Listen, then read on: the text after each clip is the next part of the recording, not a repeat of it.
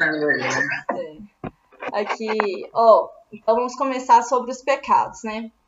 Vou listar todos os pecados aqui e a gente vai falando aos poucos sobre cada um, né, Gustavo? Isso.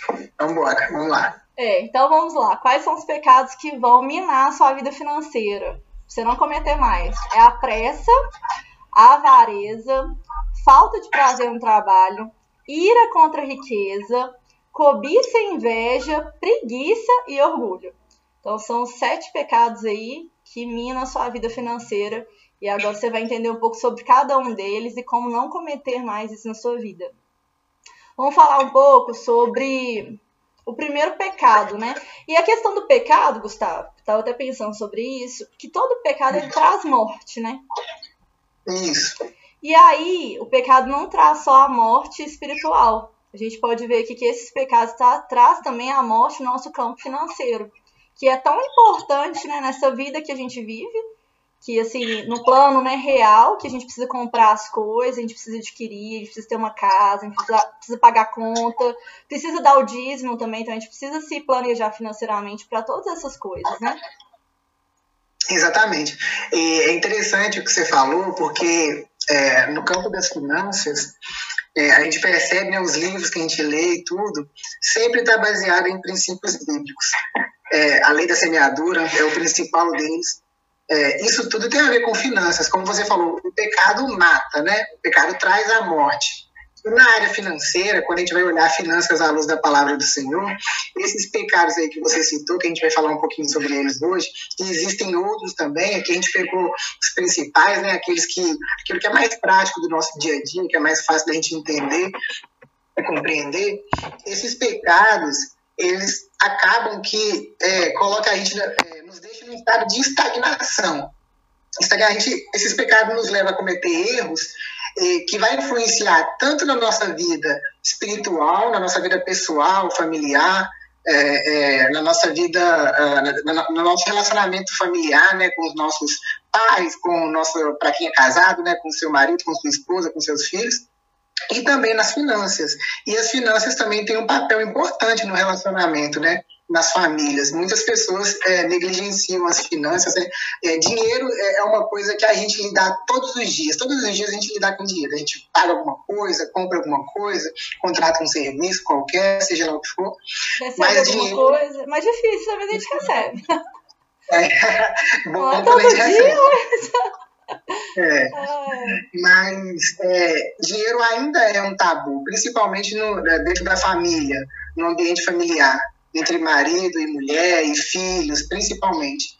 Então a gente tem que entender esses pecados que a Bíblia fala, que a Bíblia cita, né? principalmente ali no livro de Eclesiastes e, e, e Provérbios, né? que Salomão escreveu, é, e entender como que esses pecados influenciam tanto na nossa vida é, é, no dia a dia, né, pessoal, familiar, profissional e também na nossa vida financeira, porque a nossa vida financeira também, se a gente ir mal nas finanças, se a nossa família ir mal nas finanças, isso vai ter consequências nas outras partes também, na nossa vida conjugal, familiar e por aí vai.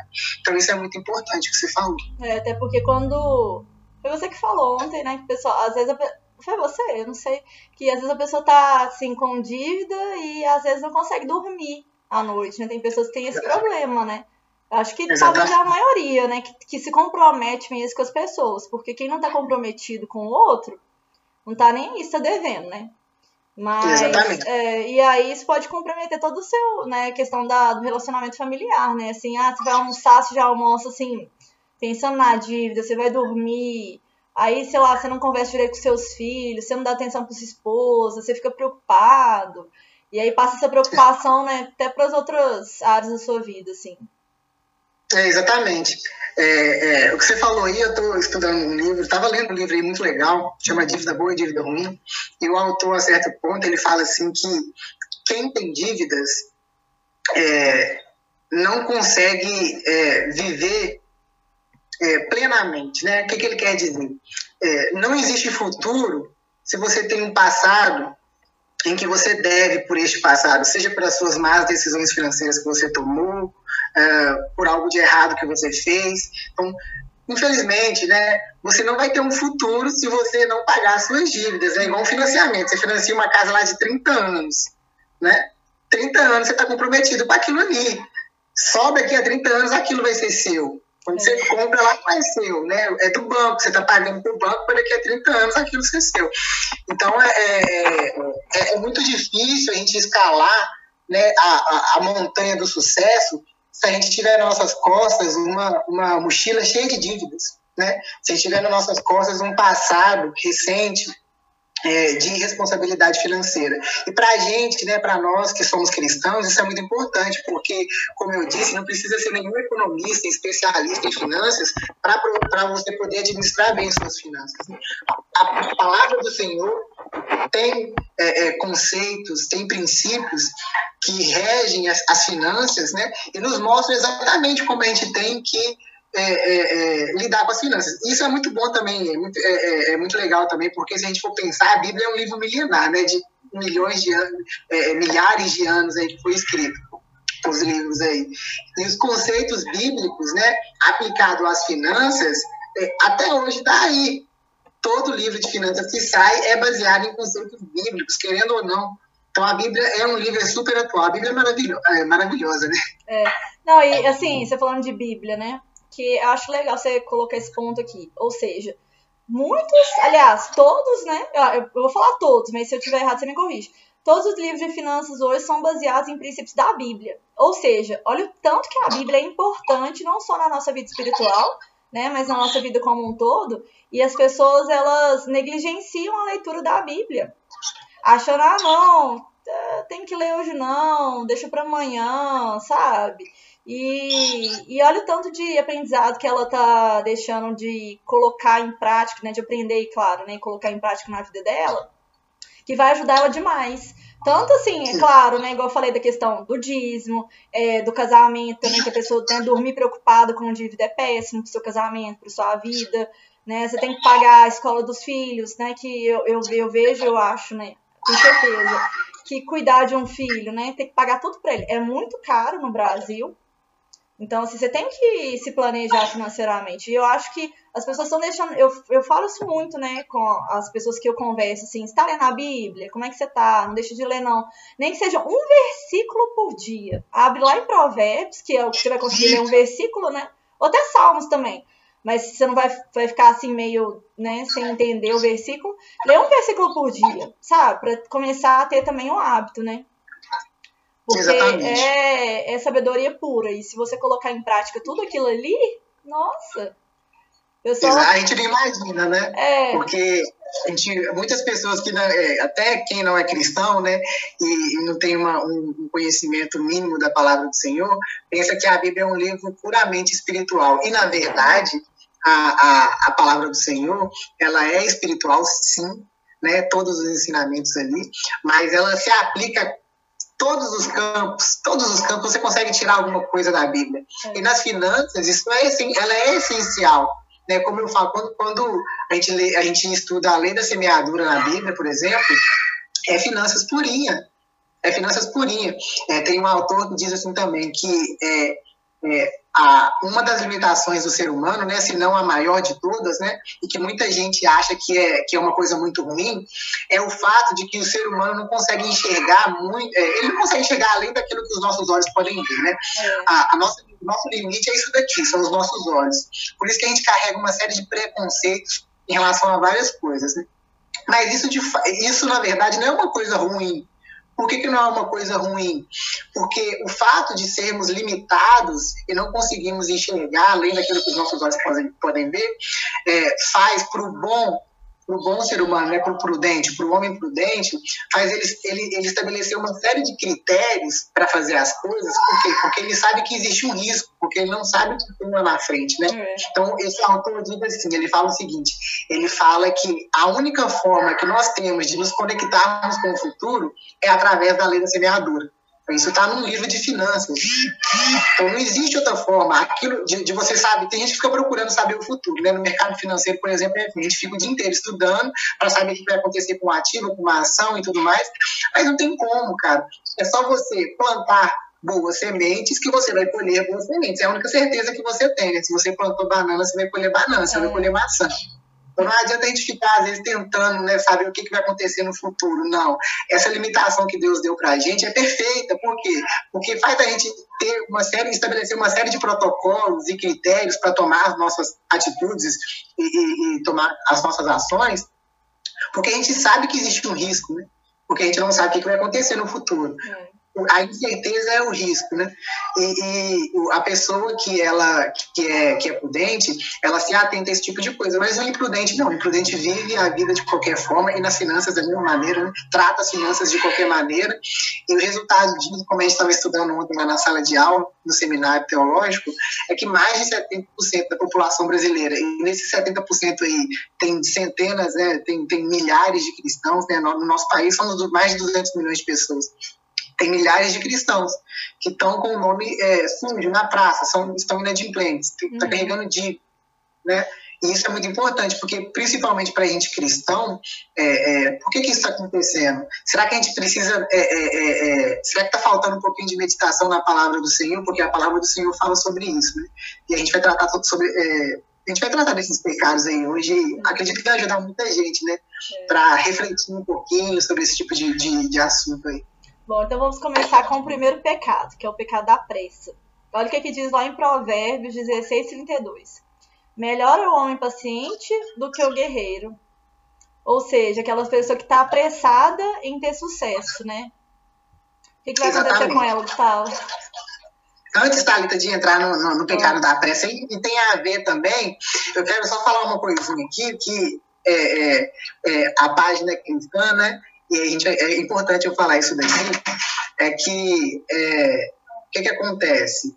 É, existe uma série de erros e, e a Thalita passando aqui, existe uma série de erros é, de interpretações é, da Bíblia e também ligado a fatores culturais que fazem as pessoas, né, principalmente nós que somos cristãos, cristãos, a tomarem certas atitudes e, terem, e ter certos tipos de pensamentos, de crenças erradas em, em relação ao dinheiro, ao sucesso financeiro. E eu coloquei algumas aqui, ó, que é importante a gente falar. Né? É, existem dois extremos, né? a gente tem é, é, é, pessoas e igrejas aí que ora tende muito para a teologia da prosperidade e ora tende muito para a teologia da miséria, né? São dois extremos. E uma das, uma das crenças aí que a gente pode falar, algumas crenças que a gente pode falar aí, que está muito ligada a interpretações errôneas da, de algumas passagens da Bíblia, que é acreditar que Deus tem obrigação de dar bênçãos e riquezas a quem simplesmente frequenta a igreja ou faz ofertas maiores, né, mais generosas, achar que querer melhorar de vida é pecado ou sinal de materialismo, né, quando não, querer melhorar de vida é ter ambição. Ambição não é uma coisa ruim, ambição é uma coisa boa. É, só se for em, em demasia que é ruim, mas e vira ganância, tem, né? É, tem que ter um, um controle, né? Assim, é um equilíbrio. Exato, aí vira ganância, né? A ambição, ela é uma coisa boa. A ambição é um instinto, é um sentimento que Deus deu pra gente que nos move a crescer, a não ficar estagnado. O ser humano tem que, tem que ser ambicioso. O que nós não podemos ser é gananciosos. Entre a ambição e a ganância existe uma linha aqui, ó, no meio, fina entre as duas. Essa linha se chama ética. Você é, ambici você é ambicioso a partir do momento que você quer crescer e se prosperar é, é, é, com fruto como fruto do seu trabalho. Né? Você trabalha, gera valor, e a partir do momento que você passa a gerar valor, você tem uma recompensa financeira por isso. Esse é o ambicioso, é aquela pessoa que quer gerar valor. O ganancioso é aquela pessoa que está disposta a tudo pelo dinheiro ela passa por cima dos outros, ela usa de, de métodos é, antiéticos, corrupção, desonestidade, por aí vai. Outra coisa, considerar riqueza e dinheiro como algo sujo. Isso é uma coisa que está impregnada na nossa sociedade. Dada a, a, desigualdade do nosso país, né, existe uma distância muito grande entre os mais ricos e os mais pobres, então muita gente considera dinheiro como algo ruim. Vê geralmente as pessoas muito ricas como pessoas é, ligadas à corrupção ou à desonestidade ou ah, fulano é, é, é, tem muito dinheiro, então fulano é, é, é, metido, né? Sempre tem esse tipo de coisa, esse tipo de comentário. E não, quando a gente deve olhar essas pessoas que têm sucesso financeiro, é, é, pessoas honestas, e, e, tomar como base, né, como exemplo, né? Como que essa pessoa alcançou o sucesso financeiro? Será que eu posso olhar e copiar alguma coisa, né? Será que eu posso aprender com ela?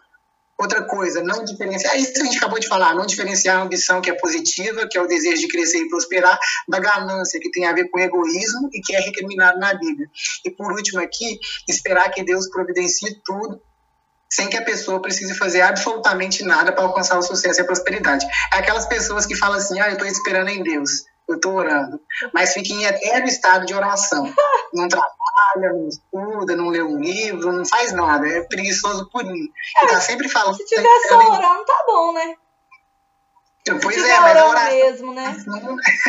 a oração, a oração sem ação, ela, ela não vai surtir tanto efeito, né? É igual quando a gente vai orar para alguém que está é, é, é, passando uma necessidade, está precisando de comer. Aí você vai na casa da pessoa orar, mas não leva comida. É, acho que é difícil. Entendeu?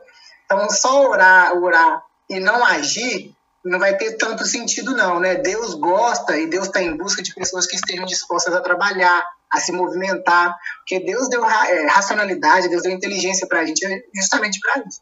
E sobre a pressa, para não alongar, é, a pressa é, no mundo das finanças, ela vai se manifestar é, principalmente é, quando as pessoas querem conseguir o sucesso financeiro de maneira rápida. A gente vê isso muito hoje. Na verdade, a nossa geração é assim, né? É. A geração digital é assim. Antigamente, eu estava estudando sobre isso também, antigamente, é, é, eu gosto de refletir nesse tipo de coisa, que eu sou meio... Eu, eu acho que eu nasci na época errada. Eu acho que essa época é errada. Eu sou meio antigo, eu gosto de tudo antigo. E eu fico, fiquei refletindo porque antigamente, por exemplo, se eu quisesse falar com você que está aí no Barreiro, eu tinha que enviar uma carta para você. Ou se eu quisesse falar tá com alguém. bem tá... antigamente, né? Lá na época de Salomão. é, não é nem tanto. 1900 e pouquinho aí, há, há, há, poucos anos atrás, aí era assim. Se eu quisesse enviar uma carta para um familiar que morava em outra cidade, eu tinha que, que enviar uma carta. É, é, se eu quisesse falar, né, enviar uma mensagem, tinha que enviar uma carta, porque o telefone era muito caro, não tinha internet, né? E tudo mais. Então a gente, nós tínhamos uma predisposição à paciência. A gente tinha que lidar com instrumentos mecânicos, a gente tinha que esperar, a gente tinha que ser mais exato, né? Exemplo, a máquina de escrever, por exemplo. A máquina de escrever não tem Ctrl C, não tinha Ctrl C e Ctrl V, Ctrl Z. Né? Então a gente tinha que, que ser mais assertivo. Eu acho que nem tinha como apagar, será que tinha? Não, não, você já, já, apertou, já, já. Nossa. Exato. Você tinha que borrar por cima. Tinha que borrar a tinta por cima para fazer nova, para tentar consertar o seu erro. E, e, e, e, tem duas coisas aí, porque você tinha que ser mais assertivo, né? Porque você não tinha como colar, apagar e fazer tudo de novo. E, e lidar com o erro era uma coisa mais natural, porque o erro era mais comum não que o erro deixou de ser comum, o erro é, é tão comum quanto erro. Só que é mais é fácil para você pra consertar. É, consertar. Exatamente. E, e hoje, é, nós, como hoje é tudo no digital, né? Eu consigo falar com o outro, mandar uma mensagem tudo na hora, é, fazer agora com o Pix aí, né? Na, nos bancos aí, os pagamentos, as transferências, vai ser tudo na hora, mesmo instante, 24 horas por dia, 7 dias da semana e tudo mais. Então a gente está acostumado com um mundo que é tudo muito rápido. E a gente quer o sucesso também muito rápido. Né? E, na verdade, sucesso não tem a ver com rapidez. Sucesso é como uma árvore. Né? Para você plantar uma árvore, você tem que ir lá na sementinha, plantar a semente, regar, deixar ela tomar um solzinho, regando, colocar adubo. Sucesso é isso. Você não vai ter sucesso sem estudo, você não vai ter sucesso sem mentoria, você tem que ser mentorado por alguém. Você tem que trabalhar com pessoas que sejam boas naquilo que elas fazem, naquilo que você faz. Você tem que ter exemplos a seguir. Tem que ter uma base sólida, né? Exato, a gente não aprende tudo em livros e cursos, né? A experiência conta demais e não tem outra Os forma erros, de. Né? Exato, não tem outra forma de ter, de ter experiência sem tentar, sem errar. Então, o pecado da pressa é justamente isso. Tem, até quando a gente está vendo vídeos no YouTube aí, tem aquele, aqueles vídeos de pessoas que falam assim: ah, como, como ganhar 3 mil reais, 500 reais em em cinco segundos. Aqui, eu vou comprar um cafezinho aqui, vou fazer uma operação, vou, vou pagar aqui.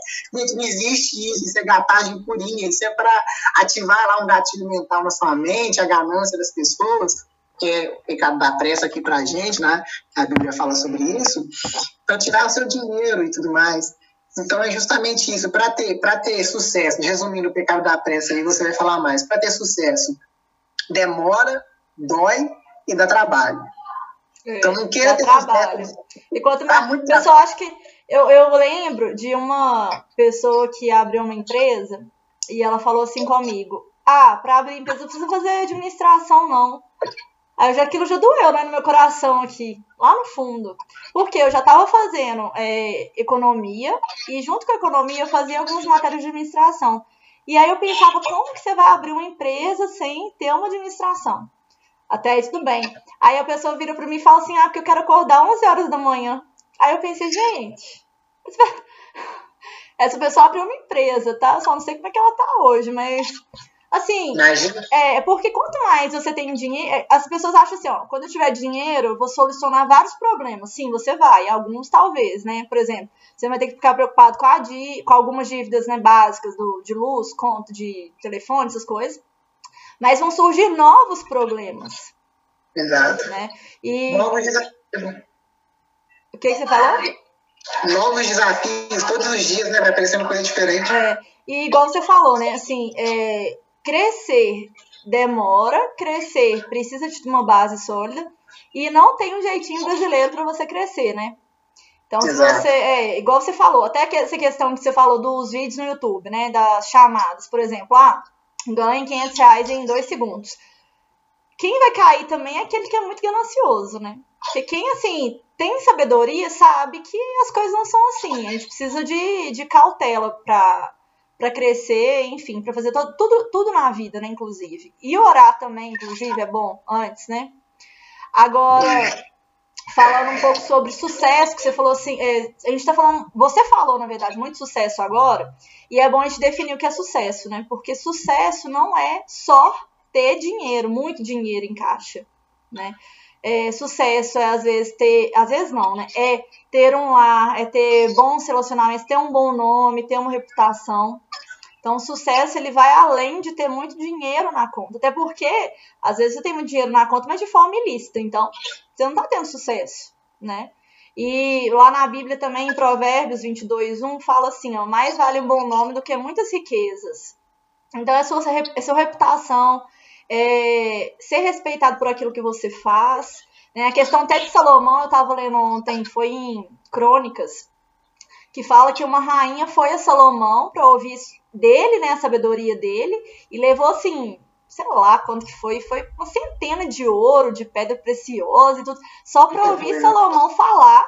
E aí ela ainda disse: Nossa, a sua fama é menor do que aquela que realmente eu constatei agora. Então, assim, é, é ter reputação, sabe? Até a questão que eu falei assim, quando você tiver um patamar muito alto, né? É, não sei o que eu falei direito, foi bem no início aí da live. O pessoal vai querer te ouvir. E aí, só para você falar cinco minutos, você já tá ganhando milhões. Mas para isso você precisa ter errado, você precisa ter acertado, você precisa ter a base, você falou, mentoria, ter lido, ter agregado valor em você, ter, é, como que fala, ter investido em você, né, no conhecimento, que é a coisa que não pode tirar. Apesar que eu tava pensando que essa frase não é tão verdadeira, não. Porque dependendo do tempo que você fica sem estudar aquela coisa, você esquece. Então é você que está tirando o seu próprio conhecimento, entendeu? É.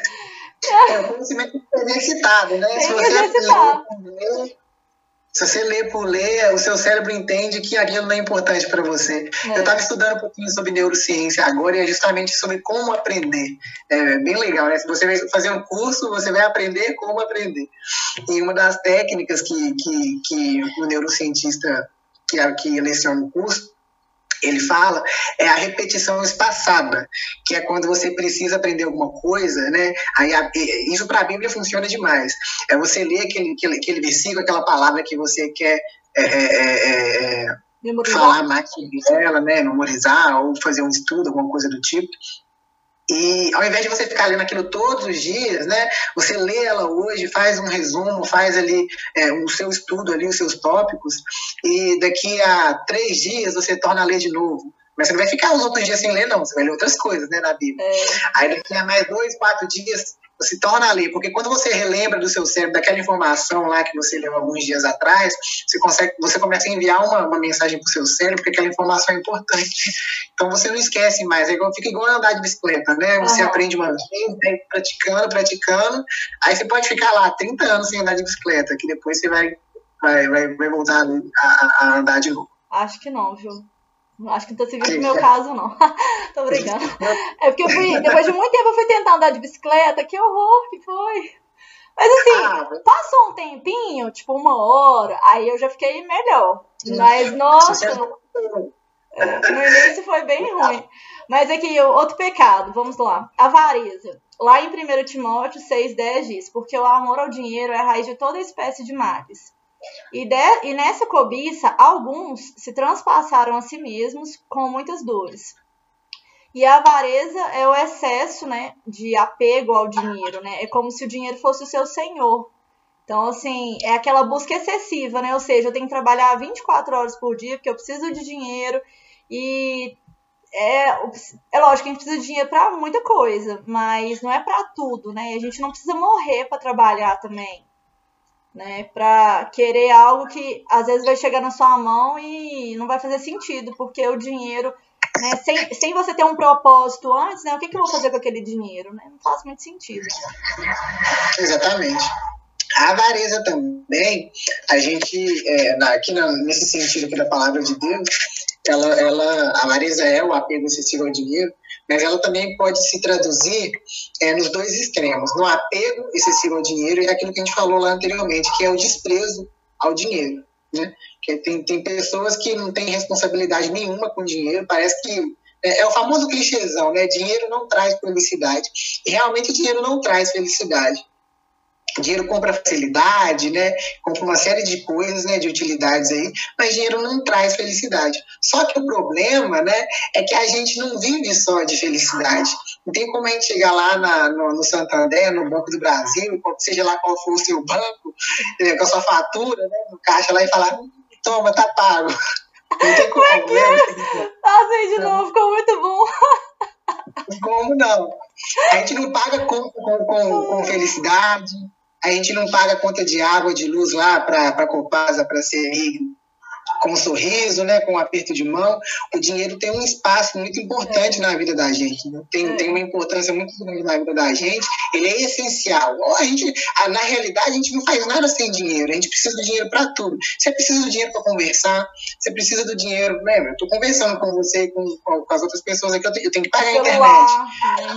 Exato. Eu preciso, de, eu preciso de comer, eu preciso de comprar, eu preciso de, de, de, tomar água, eu tenho que pagar pela água que eu bebo. Então, o dinheiro, né, esse é um clichêzão aí, mas é, é, é, é, a gente tem que pensar por esse lado também. O dinheiro tem seu lugar, a gente não pode amar o dinheiro, né? A Bíblia fala, tem gente que fala assim, né, que, que a Bíblia fala que o, o dinheiro é a raiz de todos os males. E isso não está na Bíblia, não. Está falando lá na Bíblia que o amor ao dinheiro é a raiz de todos os males. Então está falando justamente da avareza.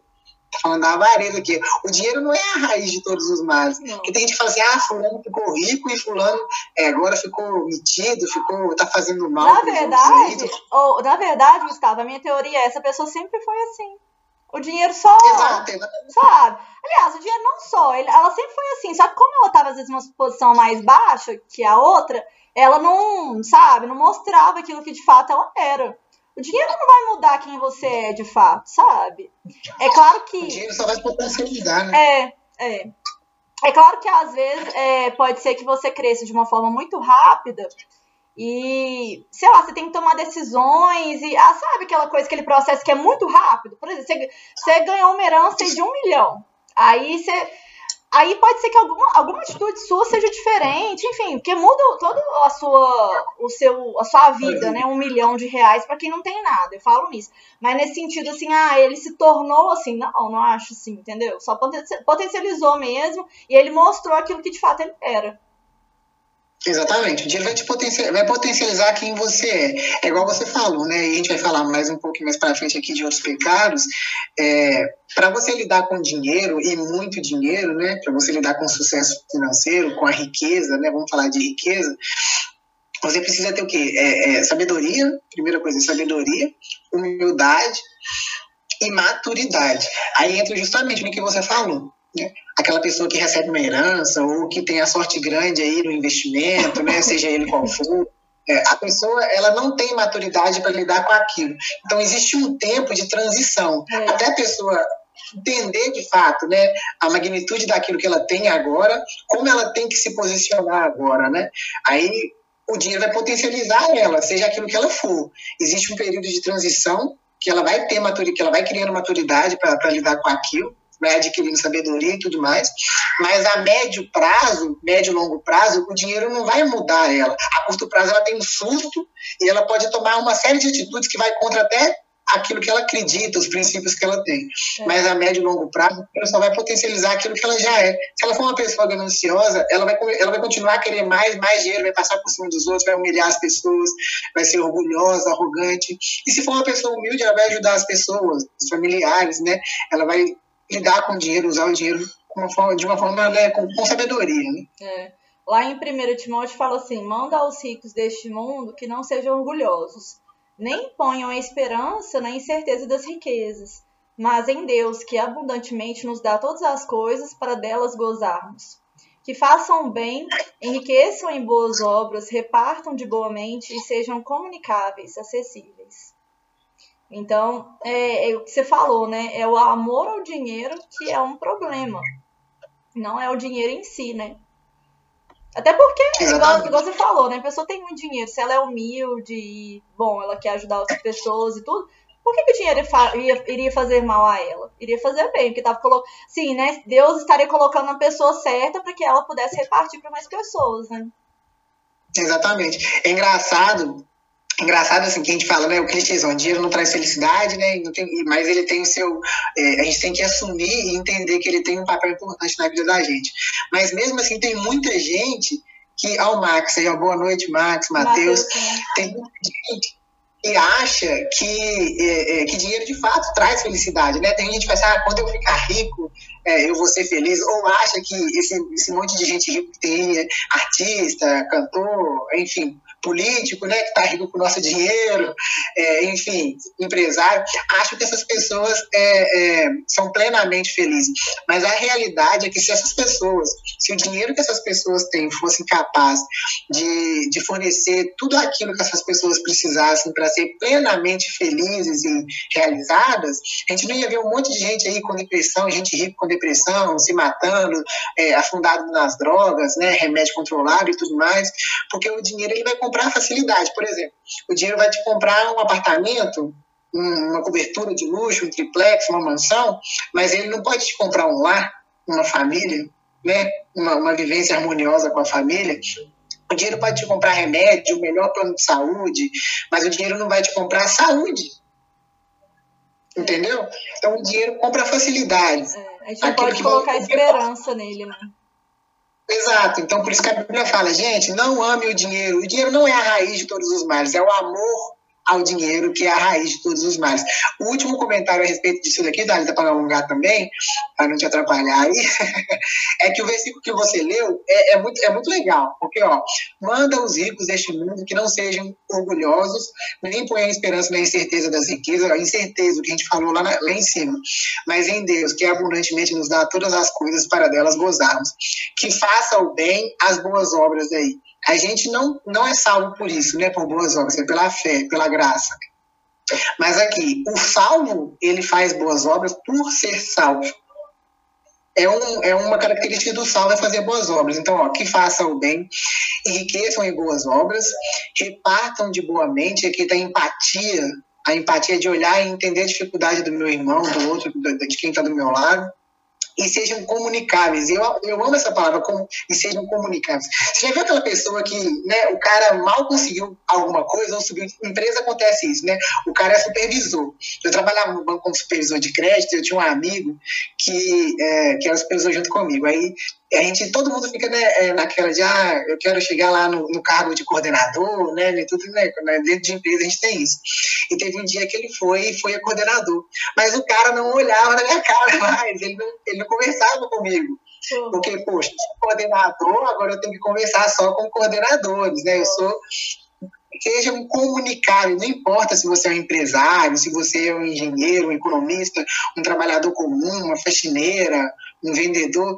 Gente, sejam comunicáveis. Tem que ter, todo mundo tem que ter acesso a você. Você tem que saber conversar com todo tipo de público, seja rico, pobre, branco, negro, amarelo, asiático, brasileiro, africano, seja o que for. Aí já fica difícil, seja... agora só vai ter que ter um inglês aí, né, Ale?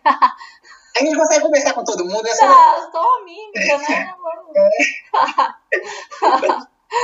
Ah, isso é verdade, mas assim, é, você falou da questão da pessoa subir de cargo, né? Mas não só as pessoas, vamos colocar assim, uma posição mais alta ou mais ricas, que são assim, tem muita pessoa que é pobre, que não tem nada e que tá lá com o nariz em pé, se achando, né? Então, assim, É. a gente tem que olhar para isso também, né? Porque é, senão a gente fica só, igual você falou, até do político também, político que ganha dinheiro nas nossas custas, mas não, é- não deve ser todo político, né? Eu acredito que não, né? Acredito, né? Não É, sei. Também não sei. Não sou desse mundo, não. eu não sei. Mas eu acredito que não, né? Deve ter gente honesta também, né? Claro, com certeza tem gente honesta. É, daquelas. Inclusive, vote em fulano, tô Inclusive, gente, meu número é 30. A gente tá brincando, viu? Mas se quiser votar, né? Ah, É. É. O, o outro pecado seria o terceiro, é o pecado da, é o pecado da falta de prazer no trabalho, né? Lá em 1 Tessalonicenses, cap, é, capítulo 5, versículo 16, diz: Regozijai-vos sempre. Ou seja, né? Tenha prazer por aquilo que você faz, né? Por aquele dia que o Senhor te deu para poder fazer algo, né? Por alguém, ou, né, no caso, seu trabalho, né? Que é algo pela sua empresa e também pela sociedade, né? É, não só o seu trabalho, eu acho que aí também, é, falando de trabalho, né? Entra o trabalho também de, servir os outros. Às vezes, o trabalho de você fazer um almoço, o trabalho de você arrumar, sei lá, sua casa, o trabalho lá na sua empresa, sabe? Tudo isso, assim, fazer de, né, de boa vontade, assim, ter prazer naquilo, ter prazer em servir o próximo, ter prazer. E é uma coisa, que, falando em, prazer no trabalho, é que isso é uma dúvida, talvez, de, de muitos adolescentes, assim, muitas pessoas que querem entrar, fazer uma faculdade. O que eu ouço é, é já me fizeram essa pergunta, inclusive, é, pessoal, algumas pessoas sabem que eu sou economista, e uma menina perguntou, olha, é, eu queria fazer economia porque eu sei que dá dinheiro. E aí? Falei, bom, primeiro que não dá dinheiro. Igual, eu não, eu não fiz a faculdade e tô recebendo, sei lá, um mil reais na minha conta. Então não tá dando dinheiro, né? Sim, do nada. Também não. É. Aí vote, vote aí nele. É, ó, 30. É, aí, é, então, a questão é, a gente não tem que pensar, aí eu já tô falando até pros jovens mesmo, mas a gente não tem que pensar naquilo que dá dinheiro, porque tudo que você fizer bem feito vai dar dinheiro. Até um mestre de obra, se ele for um bom mestre de obra, ele pode cobrar, eu não sei quanto tá cobrando hoje na média, né? Mas ele pode cobrar muito por dia de trabalho. Exatamente. Porque ele faz aquilo de, de bom grado, e quando você faz de bom grado, você tem né, vontade, prazer naquilo, você começa a se aperfeiçoar, você vai fazer aquilo bem feito, né? Você não vai fazer aquele trem tocado só para acabar rápido e tudo, e você vai ganhar dinheiro em qualquer área que você quiser. Qualquer área. Exatamente. É um trabalho bem feito, né? É. Porque tem muita gente é, é, falar sobre falta de prazer no trabalho é muito legal também, porque ah, a cultura brasileira é, ela, é- ela é muito. é, a, gente, que- a gente conhece, né? É, vamos ser sinceros. Ah, nós somos um dos países que mais tem feriado. E quando tem um feriado na quinta, até falei isso ontem lá no seminário, a galera, tem um feriado na quarta. A galera quer emendar quinta, sexta, e se bobear, emendar a segunda também, que não tem nada a ver com a semana. né? Então, a gente não tem uma cultura dedicada ao trabalho. O Brasil não tem uma cultura dedicada ao trabalho, ao planejamento, à organização. A gente vai né, na onda, né? Tá indo, vamos embora, vamos, o barco tá saindo, a gente pula lá na hora e vamos embora. E isso é uma coisa muito ruim, porque é, o, o pecado da falta de prazer no trabalho está muito ligado à preguiça. A gente vai falar sobre preguiça aí também, mas está muito ligado à preguiça, né? Tem gente que, que não consegue ter prazer em trabalhar. A pessoa só sente prazer qualquer outra coisa aí de lazer, né? Jogar bola, ir no shopping comprar alguma coisa, seja lá o que for. Mas a pessoa não tem prazer em trabalhar. E quando você não tem prazer em trabalhar, o resultado disso é o quê? É um trabalho mal feito. É. Você vai fazer aquilo com má vontade, né? É o que você falou, economista, gente, é, é, economista não dá dinheiro, não. Tem que trabalhar. Tem que trabalhar muito para dar dinheiro. Mas o, o, o, o sucesso do, do seu trabalho, né, que é o sucesso monetário, né, o que as pessoas querem, ela não está ligada. Você não vai chegar lá pensando no dinheiro. Você vai chegar lá pensando no trabalho. O que, que eu tenho que fazer? É, é, quais são as, as, minhas atividades? No caso, eu trabalho com análise, eu trabalho com mercado financeiro, com análise de, de ativos e tudo mais. Então, eu tenho que fazer o melhor, a melhor análise possível, entendeu? Eu tenho que gerar valor. Tem que gerar valor. Então, se eu preocupar em gerar valor, em ser o melhor, e aqui tentar ser o melhor não é tentar ser emitido ou melhor do que os outros, não. Não, é, é questão do, da qualidade do seu trabalho. Né? Tenta ser o melhor profissional da, do, do, seu escritório, tenta ser o melhor profissional da sua empresa, porque aí você vai estar oferecendo à empresa, aos seus clientes, é, uma qualidade no seu trabalho. Você tá, vai, vai estar gerando valor vai estar gerando valor. E gerar valor é o que vai te proporcionar um maior ganho financeiro. Se você não é. gerar valor, se você não resolver os problemas que a, que a sua instituição precisa resolver, né? se você for só aquela pessoa que leva o problema para o chefe, viu aquela pessoa que só leva o problema para o chefe? Olha, chefe, eu tenho um problema nisso aqui, um problema... Não, você tem que ser o cara que soluciona os problemas, né? Quando você levar um problema para o seu chefe, leva o problema, mas já leva a solução junto. Então você tem que ser o cara que gera valor, gera valor, gera valor. E eu queria falar uma coisinha aqui também, que é o seguinte, né, as interpretações erradas que muita gente tem, né, é, principalmente relacionado ao trabalho aí, ó, que ó, eu escrevi, tá escrito aqui, ó, existe também uma ideia por aí que está impregnada na nossa cultura de que trabalho é um castigo. Tem muita gente que acha que trabalho é um castigo, né? E, e essa, e essa ideia errada aí pode ter se originado de uma análise equivocada da Bíblia é, e com certeza também da falta, né, para nós que somos cristãos, da falta de conhecimento da integralidade da, da, da palavra do Senhor. Está é, tá escrito lá em Gênesis 3,17, né? Sobre como Adão pecou e a partir de então ele teve que trabalhar para ganhar o pão com o sol do seu rosto, né? Isso levou muita gente, né? Já levou, já, já ouvi pregações de pastores, né? Falando sobre isso daí. É, interpretar isso como é, que o, o, o, trabalho foi um castigo dado por Deus pelo pecado de Adão. Só que, na verdade, Adão já trabalhava antes do pecado. Né? Ele já trabalhava, Deus mandou ele colocar o nome dos animais, foi um trabalho que Deus mandou para ele, né? É. Ele comia, ele tinha que colher lá, enfim, da, da, Adão cuidava do, do, jardim, ele era o administrador do jardim. Então Adão já trabalhava desde sempre. O trabalho, quando Deus fala lá que ele teve que viver do sol do seu rosto, não foi um castigo pelo pecado de Adão, porque ele já trabalhava. O próprio Jesus enaltece o trabalho, né? ele fala: Meu pai trabalha até agora e eu trabalho também, lá em João 5,17. E no Salmo 28 também, para esclarecer também, fala que uma pessoa abençoada vive do trabalho de suas mãos. Então, gente trabalhar tem até um caráter é, é, é, social importante.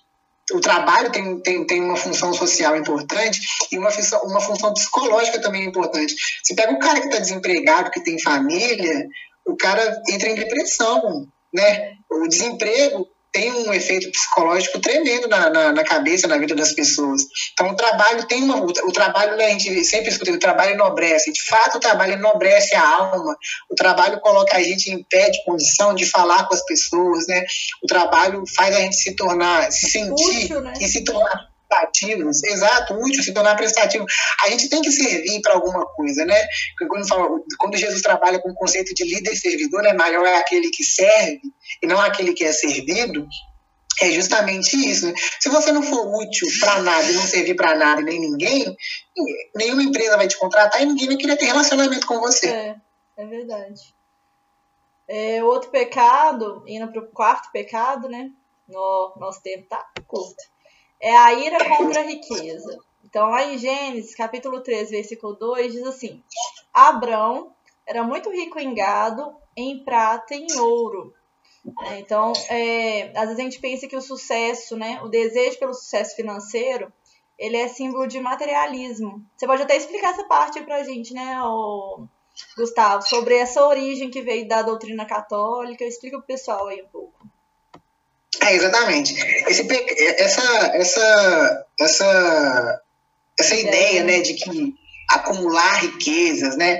É pecado, isso é uma, é, uma, é uma doutrina que vem lá da Idade Média, uma doutrina católica da Idade Média, na qual é, a igreja ensinava, e a gente sabe que naquela época as pessoas não tinham acesso à Bíblia, né? Era só os, os padres, né, os sacerdotes que tinham acesso a isso, eles, eles falavam o que eles queriam, né? O que a igreja quisesse, eles falavam que estava escrito e as pessoas acreditavam e faziam.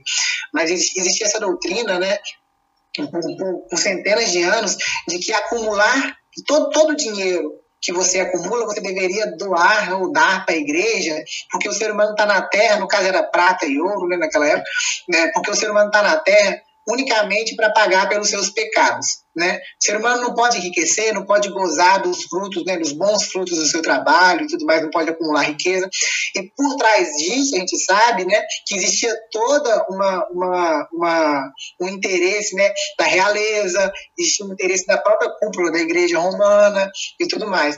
Isso começa a mudar a partir da reforma protestante, quando é, os reformadores, até antes da reforma, né, que, que, que teve outros, outros reformadores aí, mas é justamente a partir da reforma, da reforma protestante ali por, por volta de 1500 que isso muda com a nova interpretação protestante de que o, a, toda a riqueza que o ser humano tem ou acumula, né, é, é, desde que esteja é, tida e acumulada com o fruto do seu trabalho, aí entra a valorização do trabalho, né, do trabalho da pessoa, né, do trabalho no suor das suas mãos, é, é, é, toda a riqueza acumulada que seja a partir do seu trabalho, ela é abençoada por Deus, desde que seja pelo suor do seu trabalho, pelo seu trabalho, e desde que, que ela seja gasta, utilizada, né, é, observando né, o conceito de santificação, né, de, de, ser santo, né, desde que você não use a sua riqueza para fazer mal aos outros, que você não use a sua riqueza para se entregar aos desejos da carne,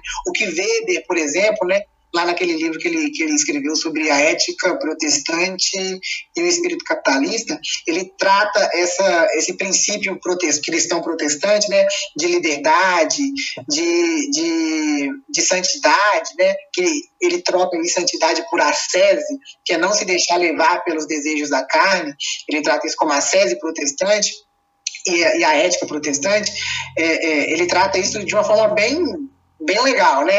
Aí vem a valorização do trabalho, tanto que a partir da reforma protestante, a gente teve uma nova interpretação de trabalho, né? A gente tem os próprios Estados Unidos, que foi colonizado por puritanos, protestantes, você vê como o americano tem uma cultura dedicada ao trabalho, é até excessiva, né? Mas eles são altamente produtivos, né? O tempo para eles vale mais que qualquer outra coisa. E nós, que carregamos aquela herança é, é, católica, é, nós temos essa, a gente tem essa cultura, né? É cultural, a gente é meio preguiçoso mesmo, a gente tem que vencer isso. A gente tem que vencer é, vencer isso. o pecado da preguiça. A Samira disse assim que as pessoas lá na empresa dela às vezes reclamam muito, não levam uma solução, e isso deixa até outros funcionários desmotivados, né? É verdade.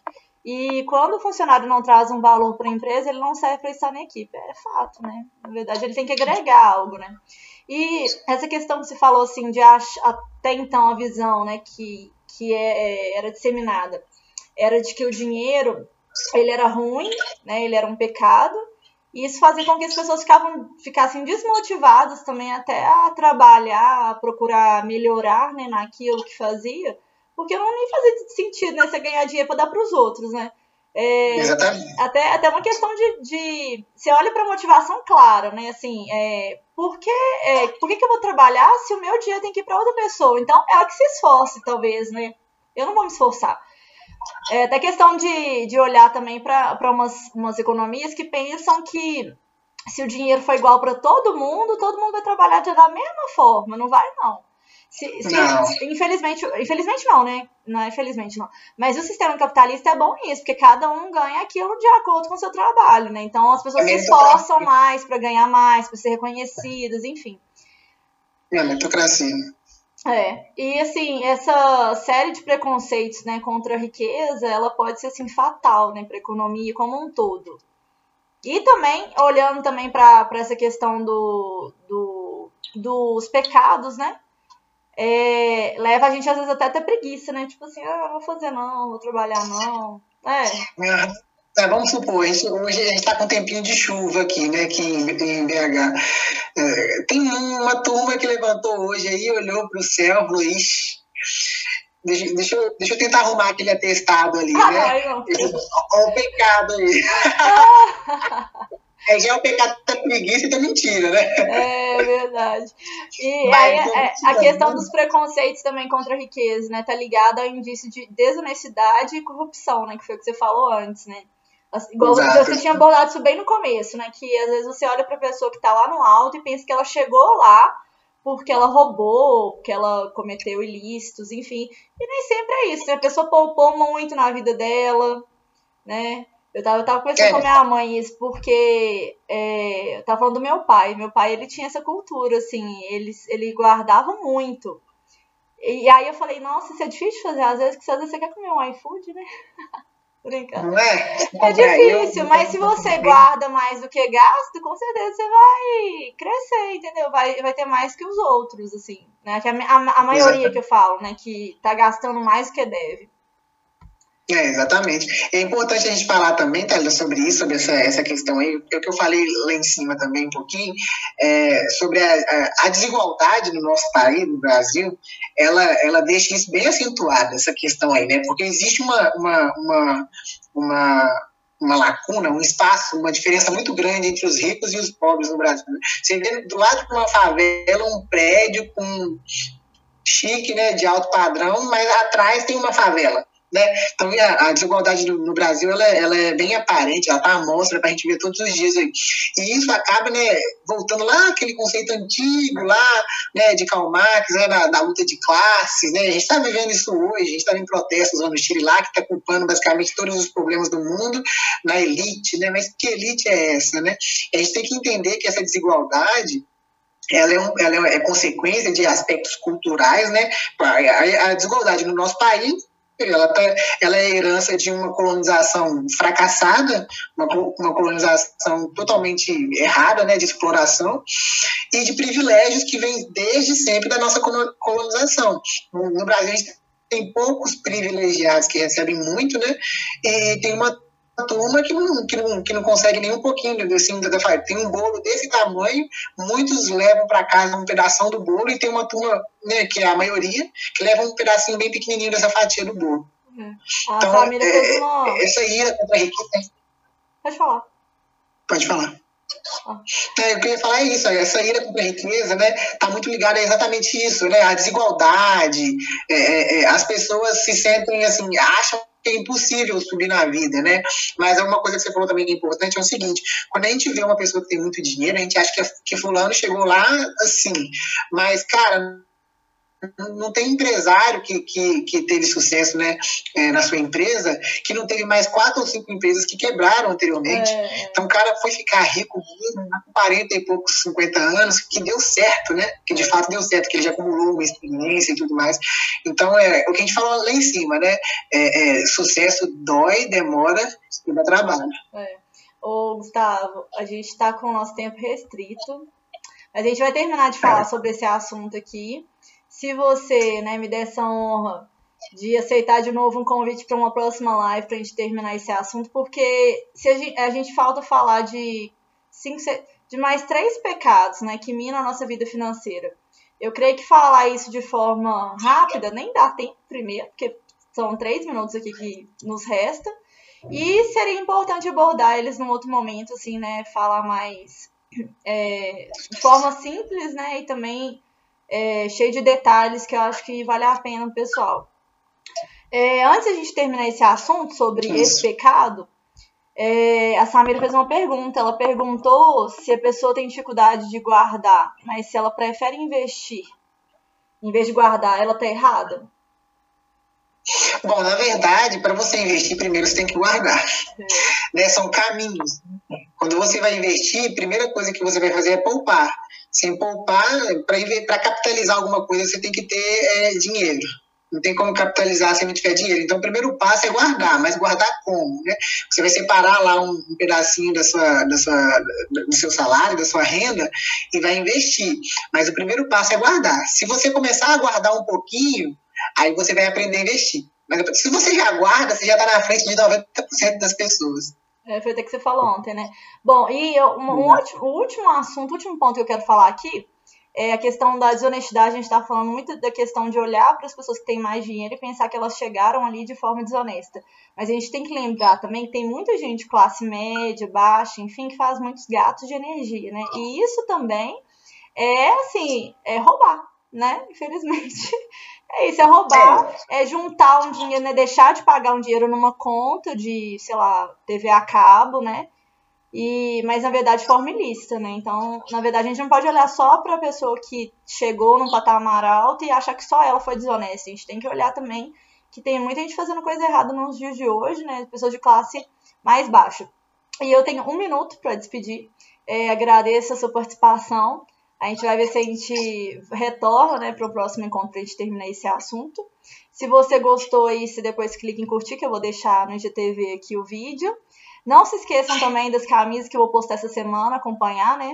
Você já viu as camisas que eu postei, ou Gustavo, ou não? Vi, tá chique demais, hein? É, pois é. Então, se você, quiser, é, se você quiser aproveitar a promoção da pré-venda, você me chama, que na pré-venda eu vou lançar preços exclusivos aí para todo mundo, para que todo mundo fique estiloso e ainda leve a palavra de Deus, né, na camisa. É isso aí. Obrigado, tá feito o convite. E assim que você marcar aí, a gente volta aqui de novo. E para fechar aquele assunto lá, é só a gente pensar o seguinte: é,